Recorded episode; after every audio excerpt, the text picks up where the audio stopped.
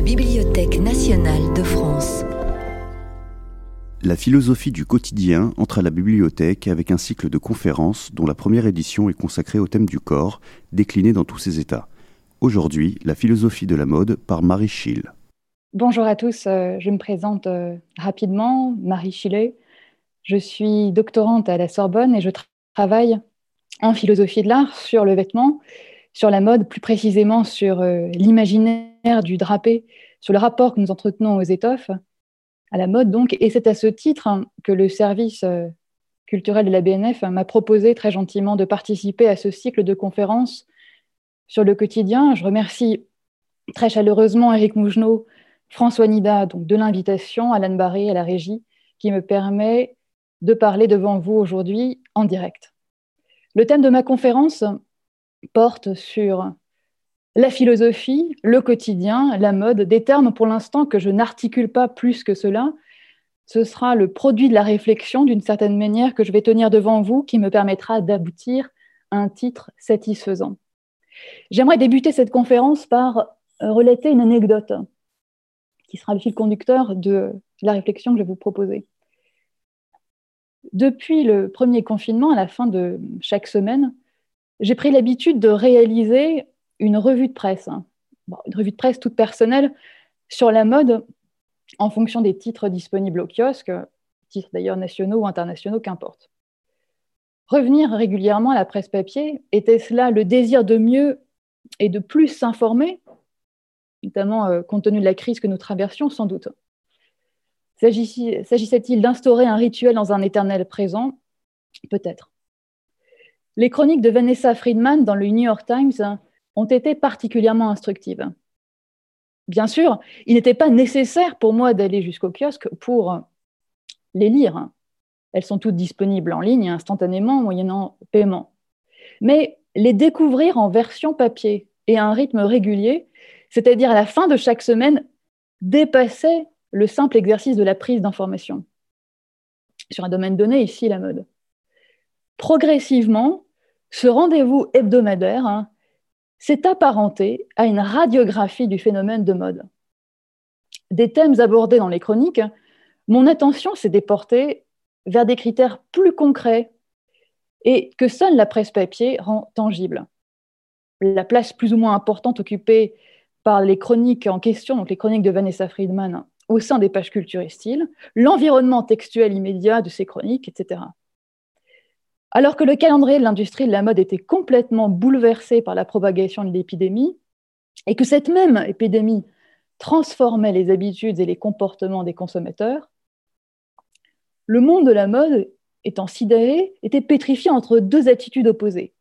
D'un côté, le déni du phénomène, hein, de l'autre, le jeu artificielle des projections, c'est-à-dire le fantasme du monde d'après. Revenir à ces chroniques était finalement une manière de dépasser cette posture schizophrénique du monde de la mode pour renouer avec une certaine pulsation de la mode, avec un certain rythme de la mode. Alors que pouvait-on lire dans ces chroniques? Bien sûr, il était question de la sidération du milieu. Bien sûr, il était question de la nécessité de cette industrie de se réinventer. Il a été question aussi de tout un tas de scénarios catastrophes. Et à l'inverse, nombre de propositions sont allées dans le sens de réformes possibles du système, que ce soit sur le plan d'un comportement plus raisonnable au niveau de la consommation, d'une révision même des calendriers et du processus industriel de la, la mode, la façon dont le vêtement était lui-même exposé. Tout cela était un sujet, enfin, sujet à réforme possible. Force est de constater que plus on s'éloignait du moment où s'est déclenché ce confinement, c'est-à-dire euh, vers mars, qui coïncidait avec la dernière semaine de la, Fashion Week à Paris, plus on s'éloignait de cet événement, plus les articles et les chroniques de Vanessa Friedman se raccourcissaient, jusqu'à arriver à cette chronique non, non dénuée d'humour de septembre 2020, si la tendance des vêtements d'intérieur perdure, disait-elle, si l'apologie du jogging persiste, poursuivait-elle, il n'y aura plus rien à dire de la mode, cela signifie tout simplement l'arrêt de la carrière de la chroniqueuse. Et dans l'édition du week-end suivante, il n'y avait plus rien. C'est-à-dire il n'y avait plus de chronique présente. L'habituel propos de Vanessa Friedman avait cédé la place à une revue critique des spectacles. Alors cette rapide revue de presse est le point de départ de cette conférence sur la philosophie de la mode du quotidien, c'est-à-dire sur le défi qu'il y a de tenir ensemble philosophie et mode d'une part, mais surtout mode et quotidien. La succession des chroniques de Vanessa Friedman y a suffisamment insisté. Mode et quotidien sont antinomiques, semble-t-il. Du moins si l'on entend par quotidien le banal, l'ordinaire, tout ce à quoi on ne prête plus nécessairement attention, tout ce qui est devenu routinier. Si le monde à l'arrêt signifie l'arrêt de la mode, au sens où la chaîne de production et de consommation est entravée, la prépondérance du quotidien, c'est-à-dire du routinier, du commun, du familier, s'oppose aux valeurs cardinales de la mode, à savoir la quête perpétuelle de nouveautés, la recherche absolue de l'inédit. Faisant trésor du passé en le remettant au goût du jour ou anticipant les saisons à venir en imaginant le vestiaire d'un futur proche, la temporalité de la mode n'est pas vraiment celle du présent, et encore moins celle du quotidien. Lorsque l'on parle du vêtement du quotidien, on pense spontanément à un vêtement confortable, à un vêtement que l'on garde pour soi, à l'abri du regard des autres, un peu usé, dans lequel on se sent bien, mais à condition d'être seul. Un jogging, un vêtement ample qui ne sert pas la taille, dans lequel on se sent à l'aise. L'objectif, d'ailleurs, n'est pas de paraître, hein, c'est-à-dire de donner une certaine image de soi, mais c'est tout simplement d'être ou de profiter d'ailleurs de manière plus ou moins coupable d'un état végétatif, d'un état qui serait finalement presque en dessous de celui de l'être. Or, à la différence d'un défilé de mode, à la différence d'une collection qui manifeste l'intention créatrice, sur lesquelles le discours, notamment celui de la critique de mode, a des choses à dire, en décrivant les imprimés, les matières, la silhouette, la manière dont le corps bouge. Là, au contraire, le discours est réduit au silence face aux vêtements du quotidien.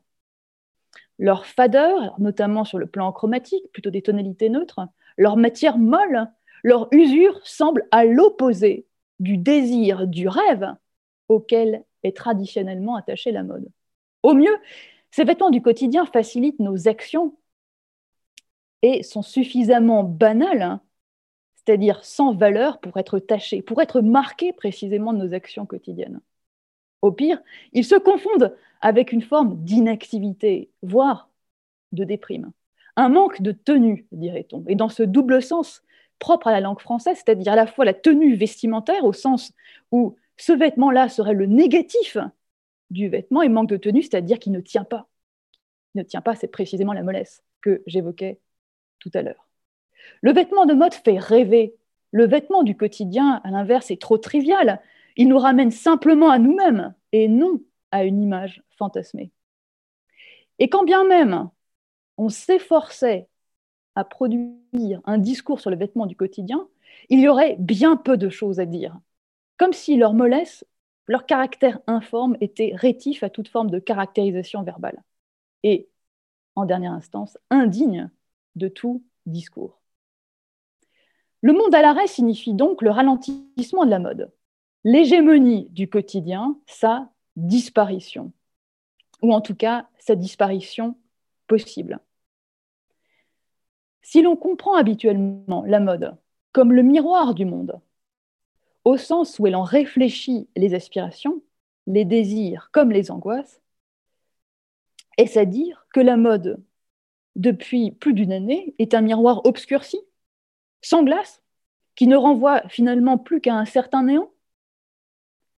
L'examen de l'année écoulée, donc temps du quotidien par excellence, bat en brèche ce premier constat. Si le monde réel est peut-être à l'arrêt ou tourne au ralenti, l'activité s'est déplacée vers le monde virtuel. Et c'est sans doute une expérience partagé par un grand nombre d'entre nous. À défaut de pouvoir savourer le monde réel dans sa variété, nous nous plongeons, sans doute avec délectation, dans la fiction, et sous toutes ses formes. Romans, films, séries télévisées, Et c'est sur ces dernières que j'aimerais insister. Elles ne sont plus consommées, donc les séries télévisées, j'entends, elles ne sont plus consommées comme des divertissements légers, comme des moments de détente, hein, mais surtout comme un succès d'années d'existence. L'attachement, l'affection que l'on éprouve à l'égard des personnages étant à la mesure de nos privations, et en particulier de nos privations sur le plan social. La mode n'a pas échappé à ce tropisme des séries. Au contraire, la mise en scène extrêmement soignée de certaines d'entre elles, la beauté des costumes, la beauté du style, que l'on pense à des, séries fameuses comme The Crown, par exemple, sur Netflix, Le jeu de la dame, toujours sur la même plateforme, Emily in Paris, ou très plus récemment, la série proposée par Arte, euh, En thérapie.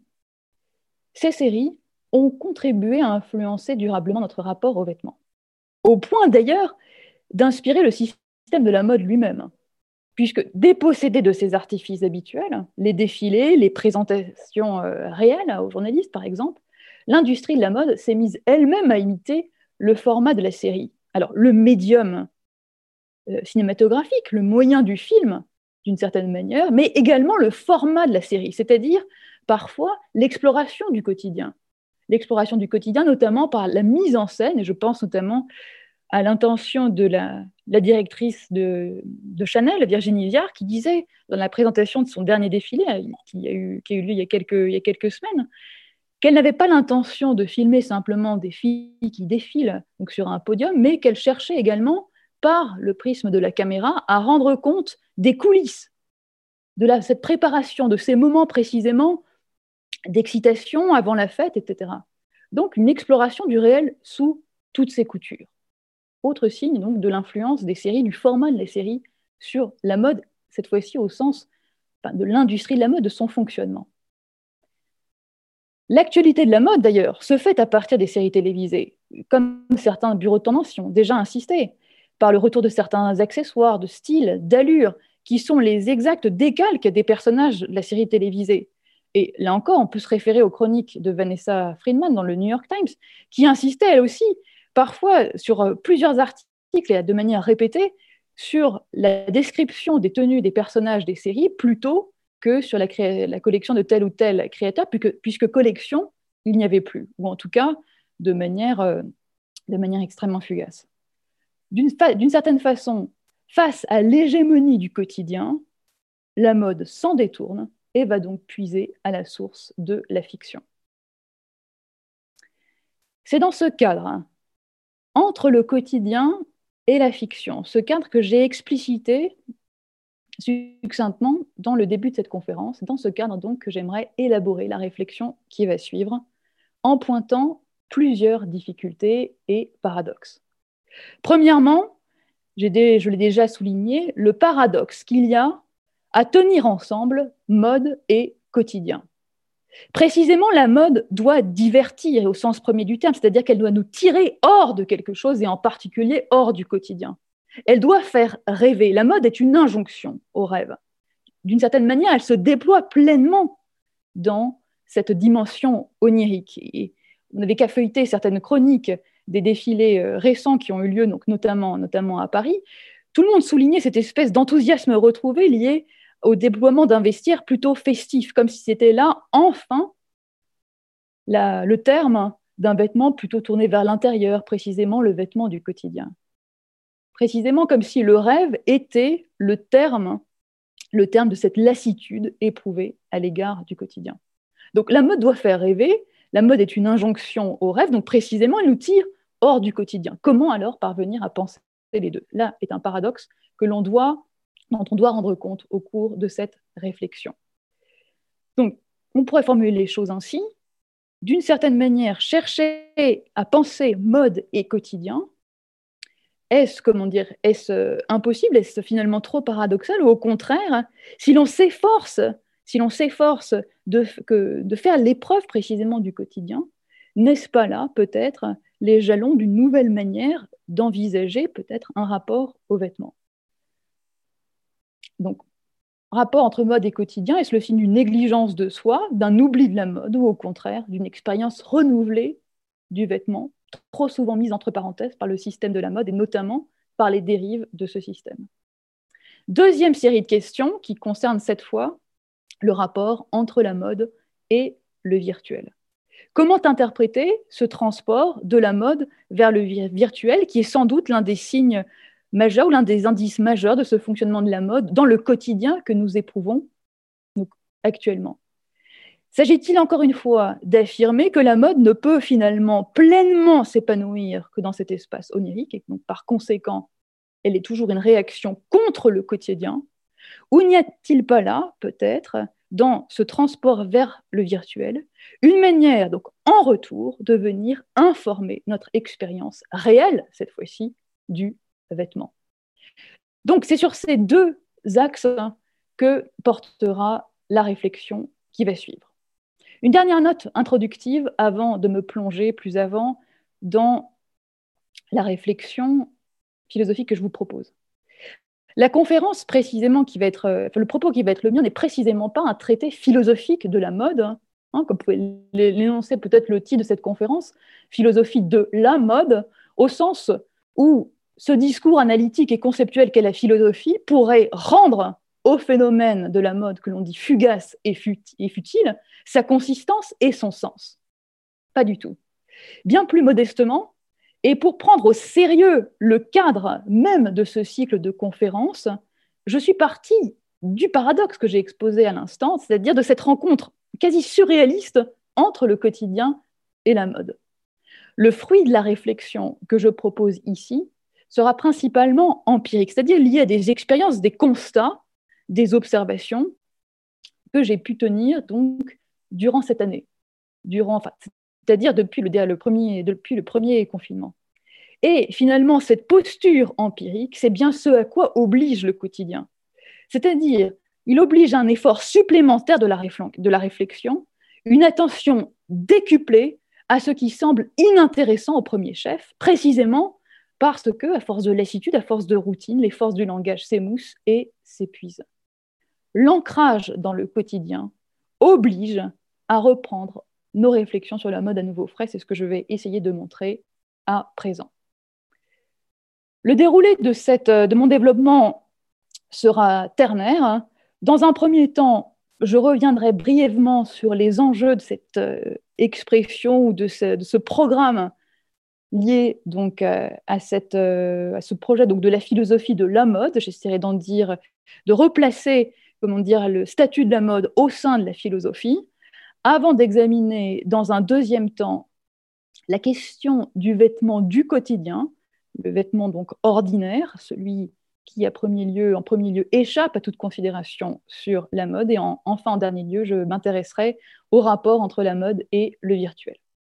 Dans un premier temps, je le disais, revenons brièvement à, euh, ce projet de philosophie de la, mode, essayant de replacer ce phénomène de la mode au sein même de l'histoire de la philosophie. Ce sera d'une certaine, manière une façon de préciser, là encore, la posture dans laquelle je me trouve. Alors, parler de la philosophie de la mode est bien sûr commode, mais extrêmement saugrenu. En effet, à la lumière d'une certaine histoire de la philosophie et je pense tout particulièrement à la tradition platonicienne, la mode et toutes ses déclinaisons, donc la parure, la cosmétique, le déguisement, ne constituent pas, et l'apparence bien sûr, ne constituent pas à proprement parler un objet de la philosophie, c'est-à-dire un concept qu'un discours rationnel et analytique chercherait à définir. Pourquoi? Eh bien pour une raison simple. Tout comme le sensible, c'est-à-dire tout, tout comme euh, ce qui nous entoure, tous les, comme tous les corps qui nous entourent, ne peuvent être saisis par le discours en raison de leur versatilité, c'est-à-dire du caractère changeant. La mode, c'est-à-dire ce qui est ici, la, fin, la mode au sens de parure, ce, que l'on revêt, parce que cela est changeant, parce que cela est superficiel, cela ne peut faire donc l'objet légitime d'un discours qui recherche le vrai et l'universel, c'est-à-dire l'invariant. Parce que la mode ne répond pas aux critères du discours philosophique, elle est rejetée et jugée indigne plutôt que d'être pensée par elle-même. En quelque sorte, en cherchant à imposer certains critères propres du discours philosophique, étant donné que la mode ne rentre pas dans ces critères, par conséquent, elle est déniée, elle est oubliée, elle est rejetée. Pour autant, pour autant, l'analyse philosophique de la mode, l'analyse philosophique de la mode n'est pas totalement, comment dire, euh, est présente, mais de manière alors extrêmement ténue, extrêmement ponctuelle dans l'analyse philosophique. Et pour ce faire, il faut attendre un renversement majeur, majeur c'est-à-dire ne plus s'arrêter à la critique des apparences dans le cadre d'un discours métaphysique, dans le cadre d'un discours qui s'intéresserait à établir les principes de la connaissance vraie et universelle, mais au contraire, on voit apparaître certaines considérations sur, sur la mode à l'aune d'une philosophie davantage centrée sur les mœurs et la politique. Notamment, par exemple, dans la tradition moraliste telle qu'on la trouve chez Pascal. Chez Pascal, dans les pensées, seuls les demi-habiles, c'est-à-dire les sots, comprennent abusivement le vêtement comme simple superficie, c'est-à-dire comme des qualités empruntées, insensées. Les effets, c'est-à-dire les effets du vêtement et les effets sensibles du vêtement, ont leur raison, insiste encore Pascal. Et l'auteur des pensées de renverser cette ontologie dualiste traditionnelle entre l'apparence d'une part, la vérité de l'autre, entre l'être d'une part et l'apparence de l'autre, si l'on veut, puisque Pascal définit l'apparence comme l'être du politique, la piperie, c'est-à-dire la tromperie, comme le fondement même de l'ordre des relations humaines. Dans son commentaire des pensées de Pascal, Gérard Ferrérol insistait sur la caractérisation suivante de l'habit. L'habit, nous dit-il, est une force. La politesse de la force la force polissée des vêtements est celle qui s'impose par les seuls signes extérieurs plutôt que par la menace effective. D'une certaine manière, la maîtrise de l'apparence, c'est-à-dire des signes extérieurs, est une maîtrise du pouvoir. Est une maîtrise du pouvoir et d'une certaine façon, il se substitue d'ailleurs à l'exercice effectif de la force, puisqu'il est suffisamment parfois menaçant ou peut, suggérer telle ou telle posture sans euh, avoir nécessairement à recourir à euh, la violence effective. Renforcée par l'imagination, la dynamique des apparences, formulée par Pascal, insiste sur l'efficacité sensible du vêtement, corollaire de l'instauration de la société comme royaume de signes. Mais on voit chez Pascal ou dans la tradition moraliste, ce n'est pas une philosophie de la mode qui intéresse les, qui intéresse les penseurs. Ce n'est pas, comment dire, chercher à comprendre plus avant ce qu'est le vêtement, la manière dont on l'éprouve, une expérience éventuelle. D'ailleurs, le terme lui-même de mode n'apparaît pas véritablement. C'est plutôt, encore une fois, c'est l'apparence, la force des apparences, l'efficace des apparences et le jeu conjoint qu'il entretient avec l'imagination. L'un des rares ouvrages à porter explicitement le titre de philosophie de la mode est un ouvrage assez court d'ailleurs, plutôt un essai du sociologue allemand Georg Simmel. Son essai s'intitule explicitement Philosophie de la mode. Mais quelle n'est pas la déception que l'on a à, feuilleter ces, pages, cet ouvrage extrêmement, euh, extrêmement rude à la lecture, puisque extrêmement abstrait. Il est question ici davantage de forme sociale, la manière dont une société peut se structurer à l'aide de la loi de l'imitation et de la distinction. La philosophie de la mode, d'une certaine façon, il n'y en a pas vraiment. Et on peut aisément en comprendre la raison, car de quoi parle-t-on exactement en mentionnant ce terme? De l'industrie? D'un ensemble de tendances? D'une certaine temporalité? D'un rapport à soi? D'une logique sociale et anthropologique, donc d'imitation et distinction, comme je le disais tout à l'heure? D'une certaine appétence pour la nouveauté? D'une expérience de consommation? D'une histoire des silhouettes emblématiques d'une époque? D'un esprit du temps? Bref, tout comme le temps chez Saint-Augustin, tout le monde a bien une vague représentation de ce que peut être la mode, mais lorsqu'il s'agit de la définir, on est bien en peine. C'est sans doute chez Walter Benjamin que l'on trouve une approche la plus sensée, donc euh, selon mon point de vue, du phénomène, c'est-à-dire la volonté de prendre au sérieux ce phénomène et d'en rendre compte précisément en respectant ce caractère composite dont j'ai rendu compte tout à l'heure en énumérant tous les aspects qui pouvaient rentrer dans ce phénomène. En témoigne le grand œuvre de Walter Benjamin, le livre des passages, Paris capitale du XIXe siècle, le livre des passages, dont la forme fragmentaire renvoie précisément au phénomène de mode. Sur le plan de la structure, il y a là véritablement quelque chose qui rend compte aussi de cette dimension composite de l'ouvrage et pas simplement parce qu'il y a une section qui est dédiée explicitement à la mode. D'ailleurs, dans cette section, Walter Benjamin insiste bien sur l'entretien, enfin sur le rapport intime, sur l'intimité qu'il y a entre la mode et la philosophie. Il dit ceci la mode a quelque chose de foncièrement intéressant pour le philosophe en ce qu'elle est une anticipation.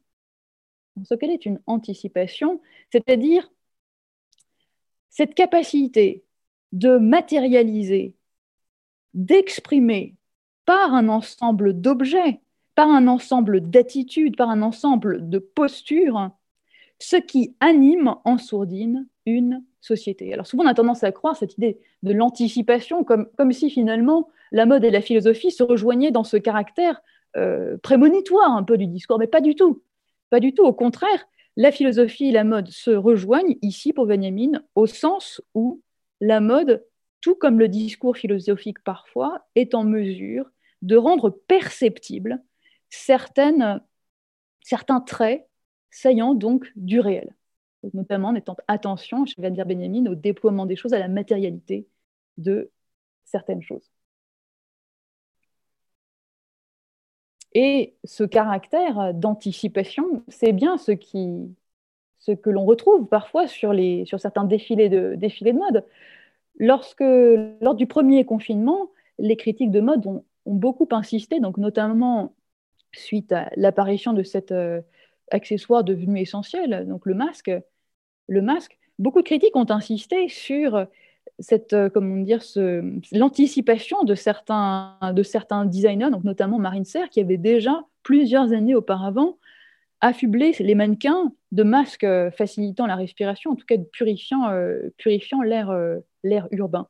De la même manière, chez le créateur Balenciaga, on avait vu aussi dans certains défilés ce caractère presque apocalyptique aussi des présentations qui insistaient peut-être sur l'angoisse sourde que traversait ou qui animait la société. Au fond, là où Walter Benjamin est intéressant, c'est qu'il nous donne d'une certaine manière des règles pour organiser notre pensée, notamment par rapport aux vêtements. Parce que sous la plume de Benjamin, les objets, les vêtements se mettent à parler, se mettent en, tout cas à penser. Walter Benjamin est attentif, pourrait-on dire, à la pensée, à ce qui se dépose en tout cas comme pensée au sein des objets, en particulier des vêtements eux-mêmes. Et c'est bien en ce sens que la démarche de Walter Benjamin est exemplaire. Non pas parce qu'il érige un système de la mode, mais parce qu'il est attentif à ce rayonnement, ce chatoiement si particulier des choses dans leur matérialité. C'est tout l'inverse que l'on retrouve parfois dans la critique de la mode, puisque souvent, souvent la posture d'une critique de la, critique de la mode, c'est d'essayer donc non pas de chercher le sens de la mode dans les vêtements eux-mêmes, mais au contraire dans une interprétation donnée comme ça en surplomb a, posteriori. Ce n'est pas de cette manière que j'entends aujourd'hui la réflexion philosophique que je suis en train de produire, pas en surplomb, pas à coup de formules bien senties, de références philosophiques calibrées, plaquées sur la réalité que je m'attache à décrire. Comme si finalement ces références philosophiques, parce qu'elles étaient déjà parfaitement et rationnellement organisées, parvenait à faire apparaître miraculeusement le sens des phénomènes. Non, au contraire, en suivant l'exemple de Benjamin, il s'agit d'être plutôt attentif aux choses, y compris dans leur apparente banalité. Comprendre la philosophie comme une attention aux choses, comme une manière d'exprimer la pensée des choses et non pas chercher à plaquer sur elle une pensée toute faite, est une manière de lever, me semble-t-il, le premier obstacle euh, indiqué en introduction. Le banal, le quotidien n'a pas à être transcendé par l'analyse philosophique, n'a pas à être sublimé en étant recouvert d'un vernis intellectuel bien brillant. Il s'agit au contraire d'en rendre compte, et tout d'abord par une description, par quelque chose de fondamentalement empirique. Et c'est dans ce cadre que l'on peut examiner à nouveau frais le vêtement ordinaire. Pas parce qu'il deviendrait d'un coup d'un seul extraordinaire, par l'entremise du discours philosophique justement, non, mais parce qu'il propose une expérience singulière du vêtement à laquelle on se doit d'être attentif. Et rendre compte de cette expérience ordinaire du vêtement constitue le deuxième temps de ma réflexion. Le vêtement ordinaire peut-il être un vêtement de mode? Peut-on penser le vêtement ordinaire? Notre quotidien s'est à nouveau réduit donc à l'espace du domicile. Et ce confinement, ou plutôt la répétition des confinements, a imposé un uniforme idoine, notamment le pantalon d'intérieur. Le pyjama peut-être, le jogging, le survêtement, un pantalon d'intérieur. La réactivité des enseignes de grande distribution a été de ce point de vue exemplaire. 15 jours à peine après le début du premier confinement, une enseigne donc de prêt-à-porter proposait déjà sur une nouvelle rubrique sur son site internet, donc sur son site de vente en ligne, la rubrique homeware, donc vêtements d'intérieur, vêtements donc euh, apportés chez soi, vêtements adaptés à l'intérieur. Ce phénomène illustre bien cette réactivité, cette adaptabilité extrême des tendances, puisqu'il s'agit toujours et à n'importe quel moment d'avoir un vêtement approprié au lieu que l'on fréquente. N'importe quelle enseigne, d'ailleurs, a suivi a fait de ce vêtement un basique du vestiaire, quelle que soit sa gamme de prix, plus ou moins stylisé et dans toutes les matières et couleurs possibles. Alors on pourrait voir dans cette nouvelle tendance, c'est-à-dire dans le fait d'ériger le vêtement d'intérieur dans un premier temps, le vêtement quotidien comme nouvelle tendance, on pourrait y voir un signe supplémentaire de cette formidable capacité de la mode à transformer n'importe quoi, y compris ce qu'il y a de plus repoussant ou ce qu'il y a de plus kitsch, parfois de tout simplement moche ou euh, de banal, on pourrait voir donc un signe de cette formidable capacité de la mode à transformer le banal en quelque chose de désirable que l'on souhaite absolument. Et c'est là cette équation fameuse de la mode, hein, ce processus fameux qui, à coup de publicité et d'influence, parvient à nous rendre momentanément amnésiques à ce à quoi on s'était juré de ne, de jamais adhérer, de ne jamais porter un jogging, un survêtement, euh, un vêtement particulièrement mou, etc. Peu importe peu importe, la mode a cette capacité de transformer parfois cette attitude-là en précisément en insistant sur ce caractère d'imitation, sur ce caractère désirable. Tout le monde en porte, on en veut. On en veut, on a l'impression que ce sera là aussi le déploiement, enfin une façon d'être davantage soi-même, une façon en quelque sorte d'appartenir à un groupe social déterminé. Avec le jogging, toutefois, le monde de la mode rencontre un écueil majeur. Cette tendance du vêtement d'intérieur s'est rapidement essoufflée. En effet, passé la surprise et l'engouement ponctuel pour ce vêtement d'intérieur qui apparaissait au départ comme une nouveauté, là, lassitude s'est installée. Le jogging fait partie de ces vêtements utilitaires visant le confort et le réconfort plutôt que la, la sophistication extrême. Dans le jogging, le trop est l'ennemi du bien, la sobriété de mise. Le molleton gris s'impose, le classique, à la préférence de tous. Comme l'indiquait Géraldine Mosna-Savoie dans une chronique de philosophie donc sur France Culture datée du 17 avril 2020, le jogging porte mal son nom. Désignant une activité sportive, celle des petites foulées, de la sueur raisonnable et de l'exercice quotidien, le jogging sur le plan vestimentaire est associé à tout le contraire. L'inactivité, la paresse, une forme de léthargie et très certainement d'absence de toute discipline, voire pire encore, de négligence de soi. La négligence de soi, donc. Mais vraiment? Ou la négligence des autres hein? C'est-à-dire du regard qu'autrui porte sur la façon dont j'apparais. Et on peut faire ici une euh, brève référence, alors non pas à la philosophie de Rousseau, mais à l'expérience que Rousseau fait des vêtements dans les confessions. Rappelons tout d'abord ce qu'il disait du vêtement dans l'Émile. Rousseau disait ceci Le vêtement le plus simple, le plus commode et le plus précieux. Presque une apologie du jogging. L'habit est une question générale de liberté. la liberté de se mouvoir que pour voir un vêtement ample, à l'instar du cafetan arménien que Rousseau aimait apporter. Cette, cette liberté est l'objet que l'on doit rechercher selon Rousseau. Selon Rousseau, par, opposition aux restrictions de certains vêtements voilà, qui correspondent à l'étiquette, comme la culotte. Plutôt l'ampleur et la souplesse du vêtement que le côté restrictif d'une tenue qui correspond à l'étiquette.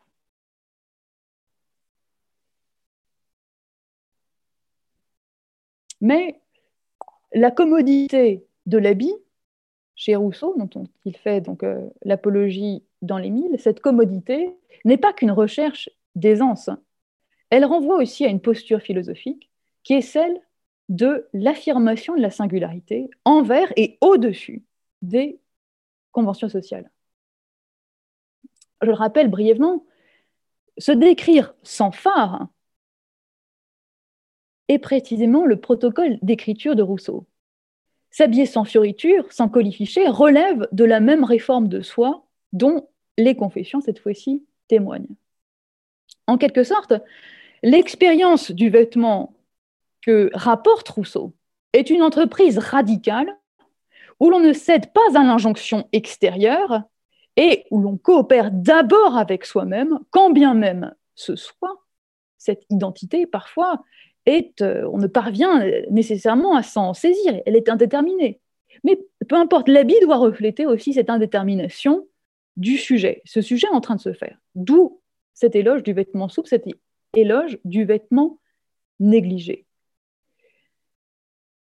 L'acceptation de soi, parfois précisément aussi dans son indétermination, relève de ce que l'on peut appeler, donc dans le cadre de l'écriture de Rousseau, d'une quête d'authenticité c'est-à-dire d'une forme de conformité à ce que l'on est, et au contraire d'une forme de détachement par rapport aux attentes des autres.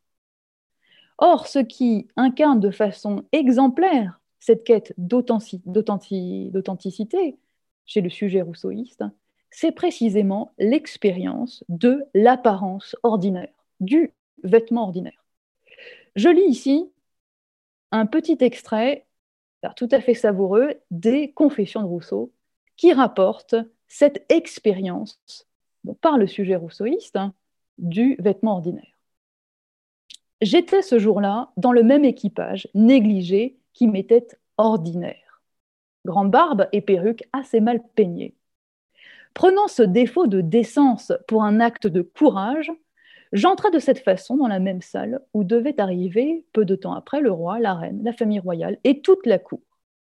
J'allais m'établir dans la loge où me conduisit M. de Curie, et qui était la sienne. C'était une grande loge sur le théâtre, vis-à-vis une petite loge plus élevée où se plaça le roi avec Madame de Pompadour. Environné de dames et d'un homme sur le devant de la loge, je ne pouvais douter qu'on ne m'eût mis là précisément pour être vu quand on eut allumé, me voyant dans cet équipage, au milieu de ces gens, tous excessivement parés, je commençais d'être mal à mon aise. Je me demandais si j'étais à ma place, si j'étais mis convenablement. L'équipage négligé fait l'objet d'une interprétation, on pourrait dire symétrique dans le, récit rousseauiste défaut d'attention envers les impératifs de politesse qui régissent la bonne société, la négligence est un outrage moral, une indifférence aux injonctions extérieures. Mais face à cette première interprétation, donc chez Rousseau, la négligence est ordinaire, comprenons qu'elle est indissociable de l'état du sujet tel qu'il se perçoit et se vit. De ce point de vue, donc le point de vue de Jean-Jacques sur lui-même, la négligence s'apparente à un souci de soi, à la considération d'un certain type de sensation, celle d'être à son aise. Le confort, donc. L'authenticité vestimentaire n'a donc rien d'un principe abstrait, décrété de façon péremptoire et auquel le sujet adhère du fait de sa raison. Le souci d'exigence éthique ne vient pas d'en haut, n'est pas un précepte abstrait que l'on applique, parce qu'on y est contraint. Cela vient de soi. C'est un état d'adéquation à l'image perçue de soi-même. On pourrait même aller plus loin. L'authenticité vestimentaire est du côté d'une sensation proprioceptive, c'est-à-dire d'une sensation de ses propres mouvements à l'intérieur du vêtement. Ici, cela s'apparente à une sensation corporelle spécifique, un mélange d'aise et de simplicité normale. Et on peut remarquer ici que l'authenticité chez Rousseau, certes, relève d'un confort intime, mais que l'exposition de ce Rousseau négligé donc, est estimée comme un acte de bravoure, une subversion ultime des normes aux yeux de tous, une façon audacieuse et exubérante d'afficher une différence. Alors que peut-on retenir de cette, euh, du récit de cette expérience du vêtement ordinaire chez Rousseau? Eh bien, on comprend bien à partir du malaise, hein, au départ, du, euh, du malaise final de Rousseau, c'est-à-dire entre ce décalage, le décalage entre sa mise et le regard des autres, on comprend bien qu'il y a une forme de connotation péjorative derrière le vêtement d'intérieur. Effectivement, il est souvent le symbole de l'inactivité, de la paresse d'un certain laisser-aller, d'une mollesse ou d'une fatigue, état en tout point opposé aux impératifs d'une société donc définie par l'efficacité, la vitesse, voire l'agitation. Mais le vêtement intérieur, le vêtement ordinaire, négligé, admet avec Rousseau une autre valeur. Loin d'offrir l'image d'un sujet négligent envers lui-même, le vêtement ordinaire, le vêtement négligé apparaît comme l'étoffe de l'être, celle dans laquelle il s'ancre, celle dans laquelle l'être se déploie quand même il serait parfois versatile, informe, celle dans laquelle il est à son aise. L'expérience du vêtement ordinaire revient donc à interroger le rapport entre le confort et l'affirmation de soi. Ce qui fait le confort du jogging, outre sa coupe, sa taille élastique, sa souplesse, c'est bien évidemment sa composition matérielle. Le jogging n'est pas simplement en coton, parfois en matière synthétique, il est bien souvent en molleton. C'est-à-dire qu'il est doublé dans cette sorte de flanelle épaisse, douce, chaude, dufteuse, qui provoque un ensemble de sensations très agréables. L'envers positif de l'informe, finalement, hein, si on en reste à un point de vue visuel sur le jogging, l'envers positif de l'informe, c'est précisément le moelleux. Une expérience, l'expérience donc du, euh, du, jogging est précisément celle qui oscille entre le moelleux et la chaleur, entre cet aspect souple de l'étoffe et cette sensation thermique provoquée donc par la doublure du jogging. Or, n'est-ce pas là l'occasion ultime de se pencher sur ce que nous ignorons la plupart du temps, à savoir la chaîne de sensations qui se dégage de l'expérience vestimentaire? Si le jogging n'est pas ce tableau de moi soigné que je présente à autrui, cette négligence intime que je devrais, que je dois conserver comme relevant du privé, qu'il est inconvenant de présenter aux yeux d'autrui, n'est-ce pas là, par différence, un puissant vecteur, un puissant moyen de revenir à un état ordinaire du vêtement, précisément celui de la sensation que procure le vêtement?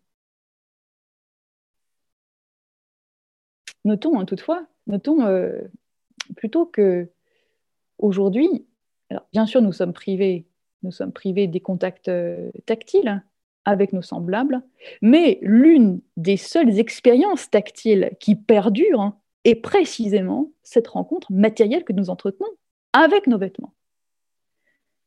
Donc il me semble tout à fait intéressant de l'analyser, d'approfondir ici ce rapport donc concret, ce rapport sensoriel avec le vêtement.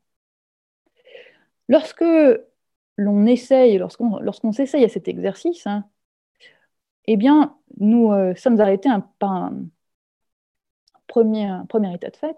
Nous manquons cruellement d'outils pour décrire le vêtement tel que nous le portons, pour décrire, pour mettre des mots parfois sur les sensations qui nous traversent. bien sûr, c'est lié à la difficulté que nous avons parfois de discerner certains états précis dans ces sensations intenses et intensives que sont celles euh, liées au tact, mais c'est aussi parce que nous n'y sommes tout simplement pas habitués.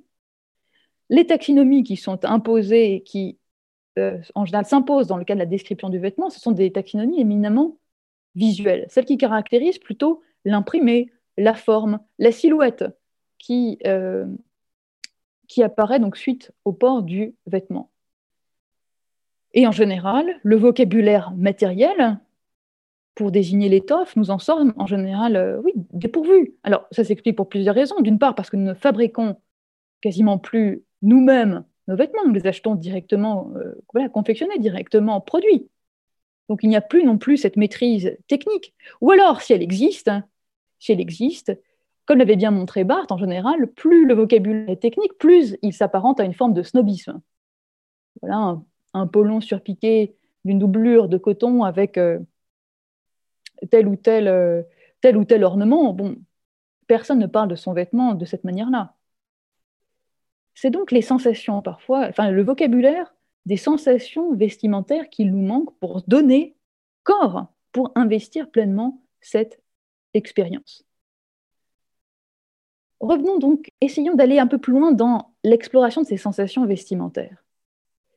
Et il y a là, me semble-t-il, dans cette exploration peut-être les jalons d'une autre manière de concevoir une pensée à partir du vêtement, donc en prêtant une attention nouvelle à ces sensations. L'un des philosophes qui m'a beaucoup aidé dans cette recherche des sensations vestimentaires est le philosophe irlandais Edmund Burke, 18e siècle, 18e siècle donc lumière, lumière euh, anglaise, irlandaise, alors, il ne parle pas du tout du vêtement, mais son texte a le mérite d'essayer de mettre en lumière certaines sensations, notamment issues du tact. Je fais référence ici au texte de 1754 intitulé La recherche philosophique de l'origine de nos idées du sublime et du beau. Dans cet ouvrage, Edmund Burke propose d'étonnantes catégories pour expliquer nos jugements et nos, nos appréciations esthétiques. Autrement dit, pourquoi est-ce que nous trouvons telle ou telle chose belle, par exemple, ou pourquoi est-ce que nous trouvons telle ou telle chose sublime? Alors, on connaît en général Burke plutôt pour euh, son travail sur le sublime, moins pour euh, son travail sur la beauté. Pourtant, il est tout à fait intéressant, semble-t-il. Il y a véritablement un caractère innovant dans son, dans son travail, contrairement à ce qu'on peut lire parfois de manière un peu rapide. Burke refuse toute conception intellectuelle de la beauté, toute conception qui reposerait sur l'harmonie, la symétrie, les proportions. Au contraire, il forge des catégories qui sont adossées aux réactions physiologiques et nerveuses. La beauté est d'abord affaire de contact avec les choses. Elle est donc la manière dont les choses nous touchent, alors à la fois concrètement, par, dire par certaines qualités matérielles, et aussi sur le plan psychologique, la manière donc dont elles nous affectent, les réactions physiologiques qui sont provoquées par le contact effectif avec certaines choses. Et il est remarquable de noter, il est remarquable de noter que cette attention au tact permet, permet de proposer des réflexions tout à fait stimulantes, peut-être sur une nouvelle manière de mettre des mots sur l'expérience du vêtement. Dans la section 20 de la partie 4 de son ouvrage, Burke note ceci. Je vous lis cette, euh, cette proposition. Rien ne flatte le sens du toucher comme un corps dépourvu d'aspérité.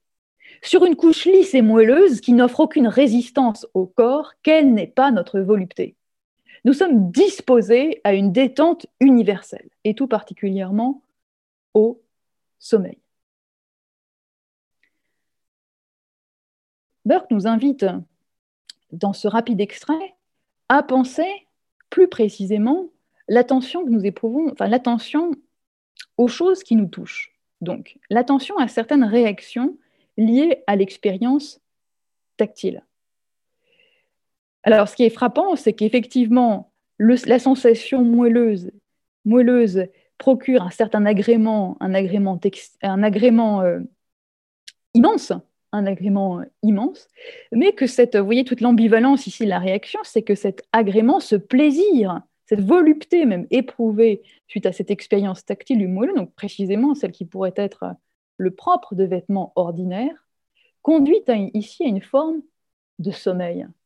Mais là, on retombe, il me semble, sur la critique qui était adressée tout, euh, à l'heure aux vêtements du quotidien, c'est-à-dire effectivement une euh, injonction, une forme de léthargie, le vêtement intérieur. Sauf que chez Burke, le sommeil, ce n'est pas un oubli de soi, le sommeil, ce n'est pas ici cet assoupissement de l'être à lui-même. Au contraire, le sommeil chez Burke est quelque chose plutôt qui de l'ordre d'une infime caresse, d'un léger balancement, comme, comme si, enfin lui, il, évoque une, autre image, celle d'un être qui serait ballotté comme ça sur, euh, dans un carrosse lié aux euh, irrégularités du sentier. C'est la même chose en quelque sorte chez, comment dire, pour comprendre ce que le sommeil veut dire ici et d'une certaine manière en quoi est-ce qu'on peut le relier à l'expérience du vêtement confortable, du vêtement intérieur, du vêtement d'intérieur, c'est que d'une certaine manière, il nous rend plus attentifs hein, à la manière, à, ce que nous, à ce que nous sommes, aux sensations qui nous traversent, il nous berce d'une certaine manière. Il nous berce. Alors, cette euh, proposition a fait écho en moi, a fait écho au parcours tout à fait euh, intrigant d'une marque qui s'est lancée donc peu avant le premier confinement et qui a dédié toute sa gamme de produits, donc précisément aux vêtements alors confortables, pourrait-on dire, le jogging par exemple. Cette marque en question, c'est une marque américaine, Entire World. Entire World, une marque donc centrée sur les vêtements de détente, les vêtements d'intérieur et en particulier le jogging. Succès fou. Succès fou. Et la devise, enfin ce qui m'intéresse davantage plutôt que leurs produits, alors qu'ils sont certes emblématiques de la période, mais ce qui m'intéresse davantage, c'est la devise même de cette marque. La devise de Entire World est la suivante The stuff we live in. The stuff we live in. Alors la polysémie du terme est, stuff est suggestive. Stuff, ce sont à la fois, c'est à la fois dans, le langage familier les choses, les trucs. Mais un autre sens de stuff est aussi l'étoffe. Autrement dit, the stuff we live in, c'est-à-dire ce molleton, cette matière moelleuse et douce, est une manière de souligner que l'agrément que procure le vêtement ordinaire peut être conçu aussi comme un ancrage du sujet dans les choses qui l'entourent. Le vêtement ordinaire, finalement, ce serait cette expérience donc, qui nous rendrait donc particulièrement sensibles aux sensations du vêtement, mais ce serait aussi une manière plus générale de faire corps, et corps de manière pleine et entière, de manière consciente en quelque sorte, faire corps avec les choses qui nous entourent. j'arrive au troisième et dernier temps de ma réflexion. Si le vêtement ordinaire incarne le retour des valeurs tactiles, nous invite par un jeu de texture à être plus sensible à la matérialité du vêtement et des choses qui nous entourent, une autre expérience du vêtement caractérise la période que nous vivons. Et une expérience radicalement opposée, semble-t-il. Alors cette expérience n'est pas spécifique à cette période. Elle était déjà largement, euh, poursuivie euh, avant le, les différents confinements, avant l'épidémie du, euh, du Covid-19. Mais disons qu'elle s'est amplifiée avec le confinement. Il s'agit de cette expérience du vêtement et de la mode à partir de la fiction et donc plus largement à partir du virtuel. L'engouement pour les séries télévisées est éloquent à ce sujet, tout comme le développement des jeux vidéo, la présentation d'ailleurs des vêtements par le biais de jeux vidéo, le développement des vêtements numériques, donc via différents avatars, la possibilité même d'acheter des vêtements, des vêtements numériques, des vêtements virtuels. Bien sûr, le, développement et le succès fulgurant de certaines séries, etc. Et il me semble en particulier, donc en particulier pour les séries télévisées, que cet engouement permet de reprendre la question initiale à nouveau frais. Cette question initiale, vous la rappelle, hein.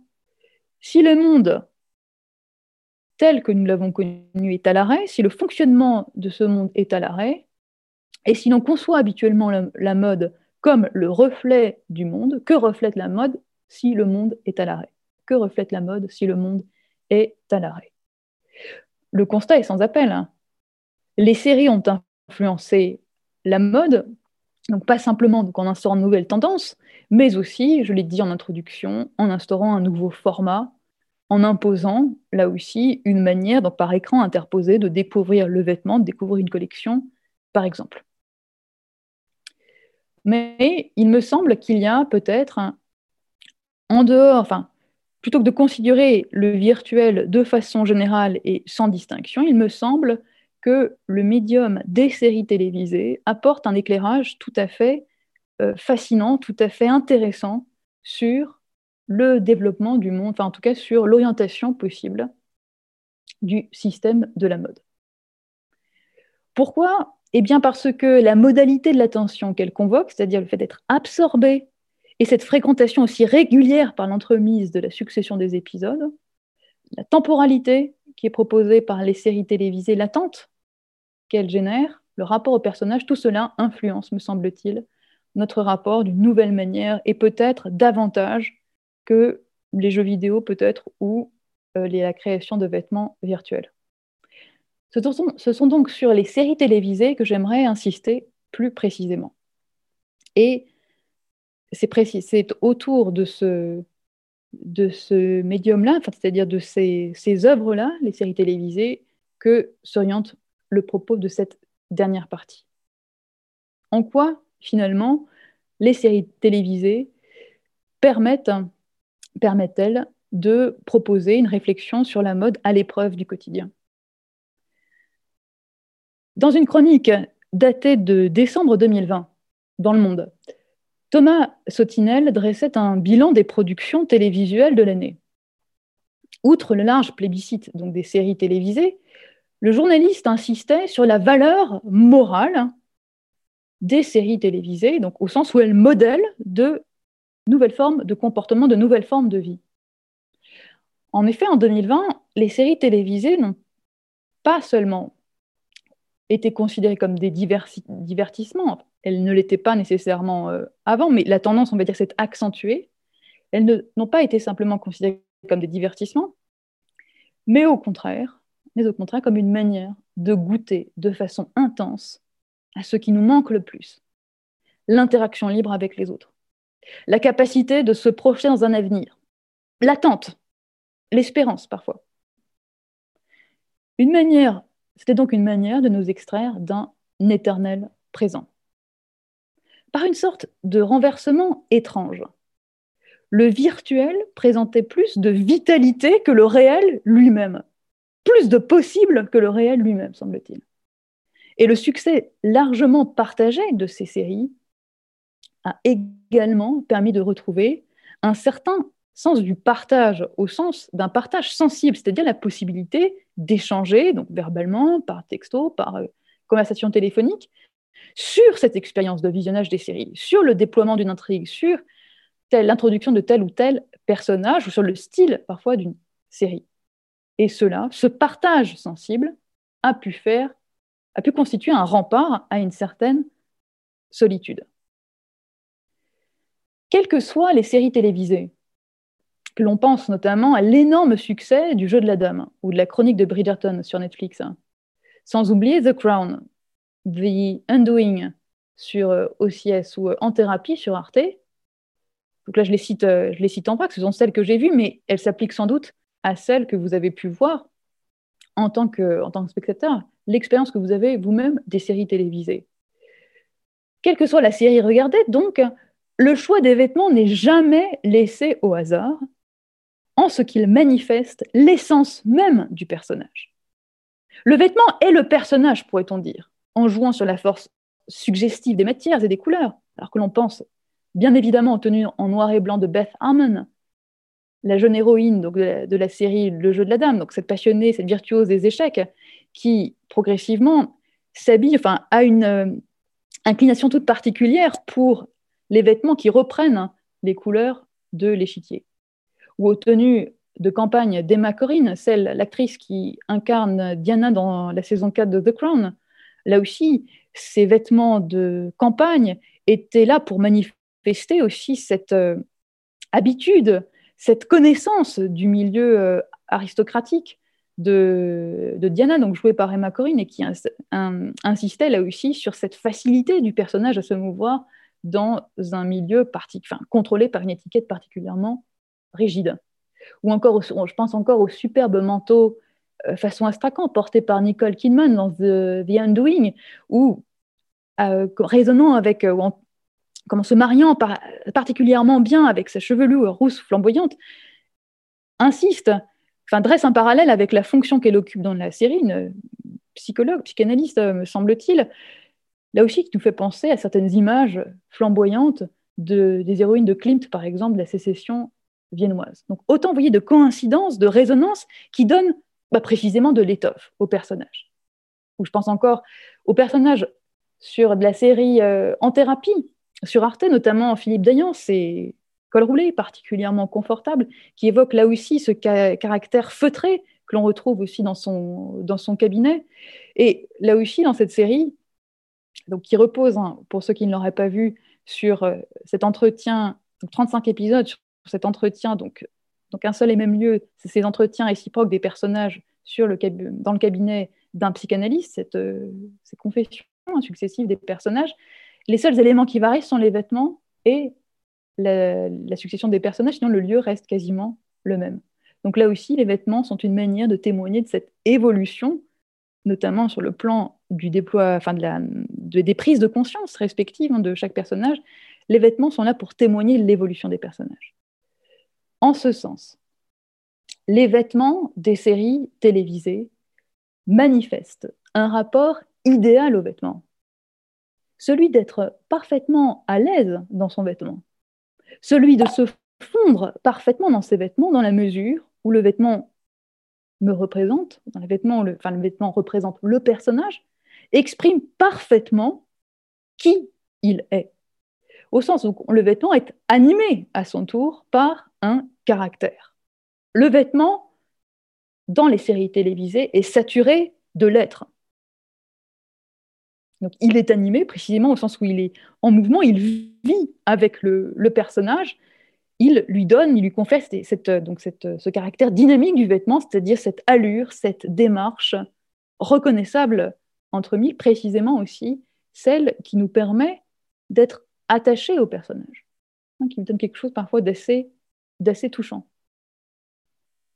Et le vêtement, donc, dans une série télévisée, devient, devient un personnage, je le disais, et il est précisément l'exact symétrique du jogging tel que je le tournais, tel que je le décrivais dans la deuxième partie de, cette, euh, de ce propos. Le jogging est tourné vers la sensation, vers cette attention toute particulière et subtile à soi-même, à ces variations d'intensité qui nous parcourent, hein. tandis que le vêtement, dans le cas de la série télévisée, est tout entier tourné non pas vers la sensation, mais vers la signification. Et quand bien même certains vêtements donc, jouent sur des critères, des caractères donc matériels, tactiles, ils sont signifiants puisqu'ils prennent une part importante dans le déploiement de la narration de la série télévisée. Comment a été interprétée l'influence du vêtement dans les séries visées sur le monde de la mode? Eh bien, en général, euh, ce rapport entre séries télévisées et mode a été analysé par le prisme des tendances, c'est-à-dire par la loi de l'injonction, alors ce qu'on appelle le cool, le désirable, bref, ce que l'on a envie d'imiter. Les séries, comme l'ont constaté certains, magazines, notamment le supplément du, du Monde ou un autre euh, magazine, j'ai oublié présentement le nom. Mais les séries, en tout cas, deviennent l'épicentre de la mode. En ce que leur construction, la construction stylistique d'une série, se présente à la manière d'une sélection parfois d'articles désirables. Et il est indéniable, enfin il ne s'agit pas de nier ce point, c'est indéniable que les séries témoignent d'une véritable influence sur les comportements, sur la consommation, comme en témoignent d'ailleurs largement les analyses des bureaux de style. Certaines études statistiques ont été faites à ce sujet. Après le visionnage de telle ou telle saison de telle ou telle série, je pense en particulier à la saison 4 de The Crown ou au Jeu de la Dame sur euh, Netflix, qu'est-ce que les bureaux de style ont remarqué? Ils ont remarqué une demande croissante pour précisément pour le type de vêtements qui était présenté à l'écran. Euh, les, euh, les, vêtements Col Claudine façon Beth Harmon du Jeu de la Dame. Au contraire, les chemisiers, alors qu'on appelle avec des cols façon pelle à tarte, pour, reprendre le style de Diana des années 80, etc. Bon. Mais c'est moins cette tendance à l'imitation, c'est moins sur cette tendance à l'imitation que les séries sont profondément novatrices hein, que sur le plan moral, me semble-t-il. Je m'explique sur ce point. Dans son ouvrage sur les séries télévisées intitulé Nos vies en série, La philosophe Sandra Logier insiste sur l'expérience morale que constituent les séries télévisées. Les séries ne sont pas en tant que telles une injonction franche à appliquer tel ou tel commandement. Ce ne sont pas des sommations impérieuses à respecter telle ou telle règle morale et universelle. Les situations sont toujours particulières et problématiques en ce sens, originales. Elles sont relatives au caractère de chacun des personnages, au tracas de l'existence que chacun des personnages doit affronter. Il n'y a pas de solution, il n'y a toujours que des compromis. Et c'est cette accessibilité des séries qui explique en partie la relation de compagnonnage que nous entretenons avec les personnages. Quand bien même certains personnages semblent parfois repoussants par les valeurs qu'ils incarnent, leur rapport à autrui, leurs évolutions possibles au cours des séries offrent une ouverture à ce que Sandra Logier appelle un perfectionnement moral. Autrement dit, à des bifurcations, à des pas de côté. C'est précisément ces changements qui rendent les personnages intéressants, au sens où ils nous permettent véritablement d'explorer les méandres de l'existence. Sandra Logier analyse donc le rapport entre les personnages moins comme une forme d'identification, c'est-à-dire la volonté de devenir eux, de se mettre à leur place, de vivre ce qu'ils vivent parce que leur vie serait plus désirable, enfin en tout cas celle qui est proposée dans le cas de la fiction serait plus désirable, ou une manière d'oublier sa propre existence. Non, c'est pas ce qu'elle dit. Elle dit ce n'est pas l'identification qui est prépondérante dans les séries télévisées, au contraire, c'est une autre modalité de l'attachement, ce qu'elle appelle l'affection. L'affection. Autrement dit, ce qui me lie aux personnages, ce n'est pas parce que j'ai envie de leur ressembler, c'est pas parce que j'ai envie de me mettre à leur place, de me substituer en quelque sorte à eux, d'expérimenter ce qu'ils expérimentent. Mais au contraire, c'est parce qu'ils me renvoient, enfin je suis attachée parce qu'ils me renvoient parfois à certaines propres situations ou parce que, par leur truchement, je suis capable d'expérimenter certaines, euh, certaines périodes, certains pays, certains décors, certains contextes que je n'aurais pas la possibilité d'expérimenter par moi-même. Au fond, au fond, cet attachement au personnage de série télévisée répond intimement à ce désir de savoir, une forme de curiosité. En lisant le texte de Logier et en convoquant ma propre expérience de spectatrice, d'amatrice, donc de série télévisée, je me suis demandé dans quelle mesure les séries pouvaient influencer à leur tour le rapport réel que nous entretenons avec nos vêtements.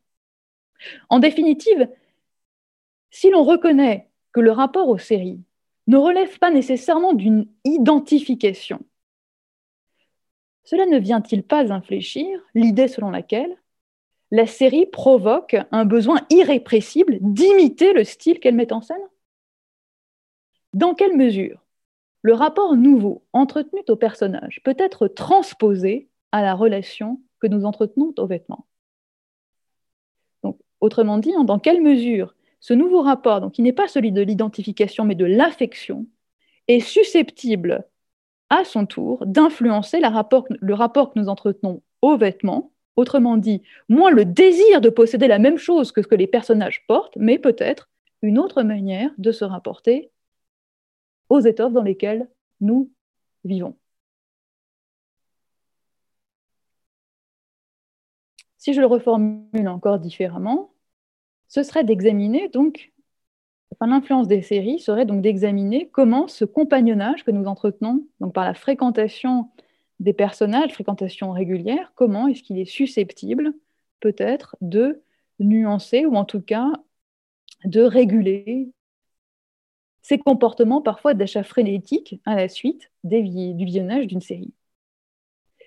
Un cas exemplaire, selon moi, se trouve précisément dans une des séries que j'évoquais tout à l'heure, Le jeu de la dame.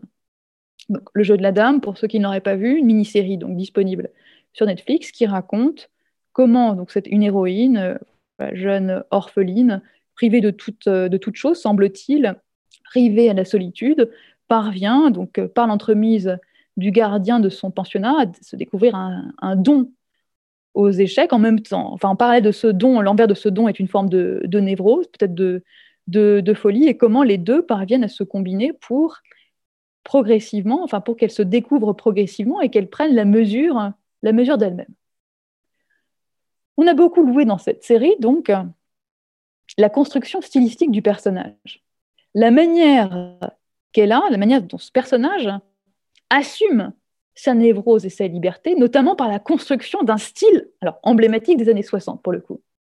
Donc, on passe d'une robe, euh, d'une robe enfantine à progressivement donc des vêtements qui ne lui vont pas, dans lesquels elle se sent mal à l'aise, mais là aussi, cela exprime bien ce caractère indéterminé du sujet, cette manière que le sujet a de s'expérimenter euh, lui-même, et puis progressivement, cette quête de style s'épanouit avec l'achat euh, l'achat immodéré de mini-jupes, de tailleurs courts, de robes trois trous, de manteaux col Claudine, etc., jusqu'à superbe, cette superbe apparition dans le dernier épisode où elle revêt donc ce très beau manteau, euh, manteau blanc à béret, avec un béret, etc.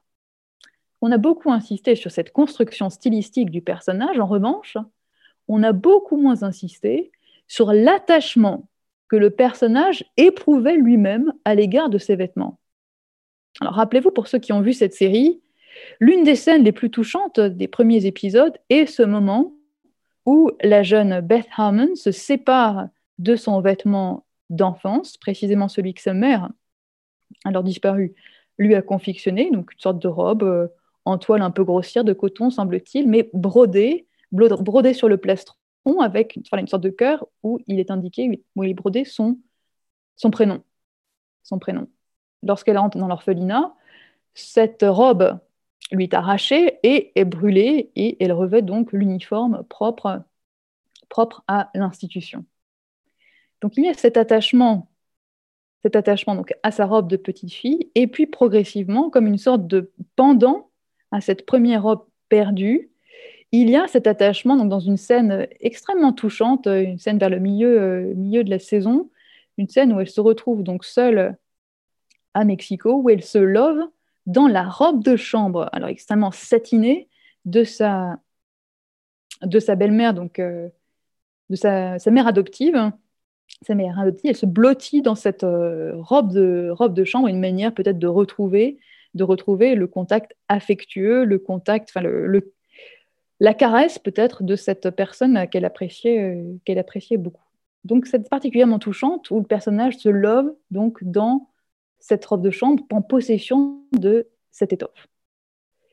Dans les deux exemples que j'ai cités, le vêtement ici n'est pas qu'un déguisement, n'est pas qu'un changement d'apparence qui manifeste l'évolution, et en particulier l'évolution sur le plan psychologique du personnage.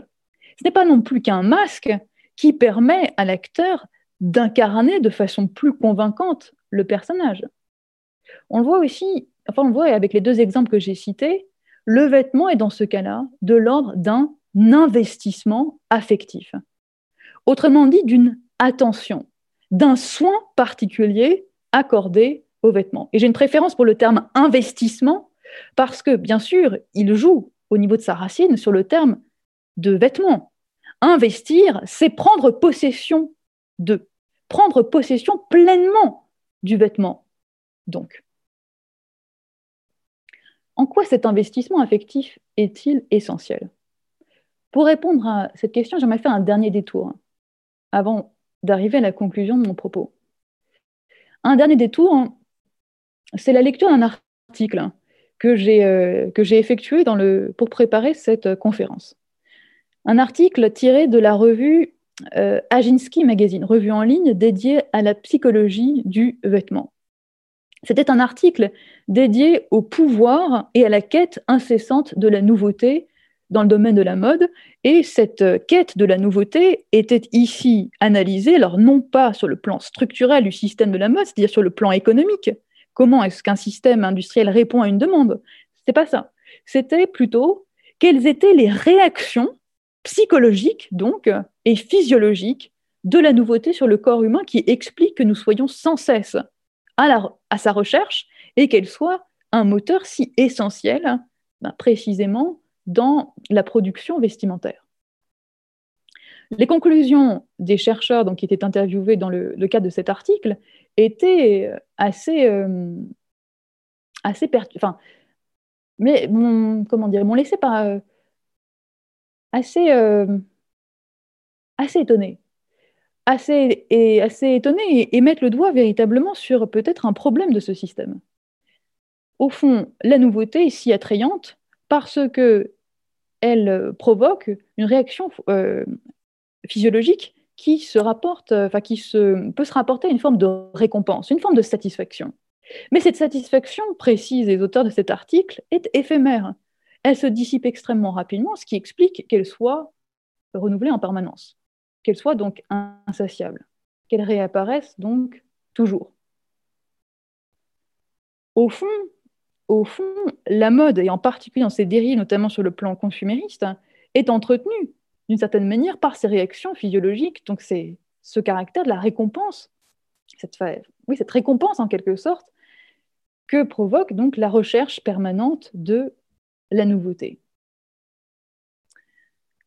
Mais il me semble ici il me semble ici, donc, euh, comme euh, l'indiquaient les auteurs de l'article, c'est en ce sens, alors à la fois leurs, conclusions sont étonnantes, je le disais, parce qu'il y a quelque chose d'un peu effrayant de voir que psychologiquement aussi, le système de la mode a quelque chose parfois d'irréversible dans ses travers, hein. enfin, irréversible, peut-être que non, mais il y avait un autre aspect qui était, euh, qui était intéressant et qui était à creuser, me semble-t-il, c'est que précisément, cet appel de la nouveauté peut être régulé par quoi?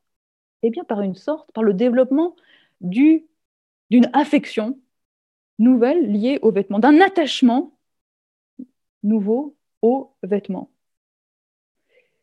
Je le disais au début de cette dernière partie.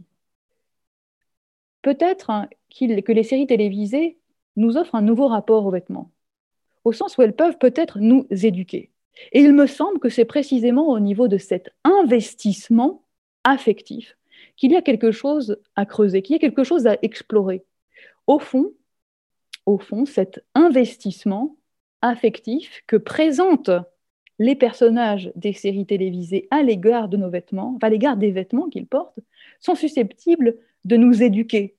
Et éduquer en quelque sorte à faire attention à ce que nous portons. Attention à ce que nous portons, à la manière dont nous le vivons, et peut-être, peut-être est-ce là une façon aussi indirecte mais non moins efficace, de réguler une consommation parfois euh, débridée. Au début de cette intervention, j'indiquais ne pas proposer de titre arrêté.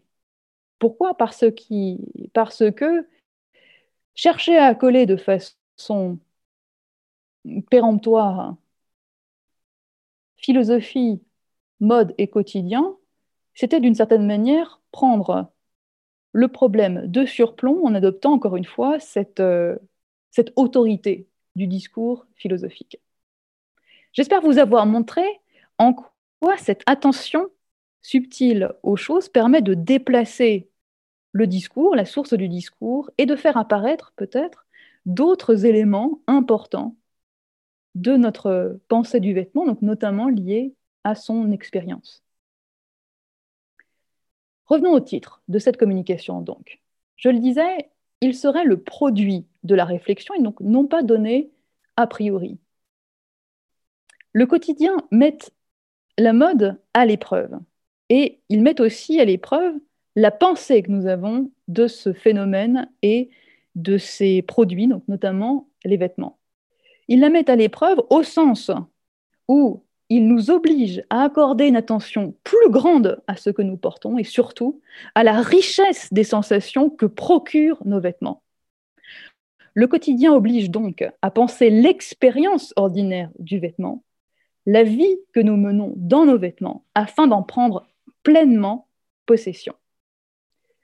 Je vous remercie de votre attention et euh, je signale donc simplement que c'est que mes différents euh, travaux, donc qui portent notamment sur cette, euh, thématique, ne font pas encore l'objet d'une publication, mais qu'ils peuvent être euh, lus en ligne, donc sur mon carnet de recherche intitulé Inquiétude textile.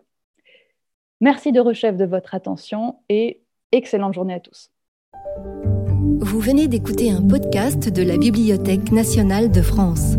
Retrouvez les conférences, rencontres et créations de la BNF sur toutes les plateformes de podcast ainsi que sur le site bnf.fr.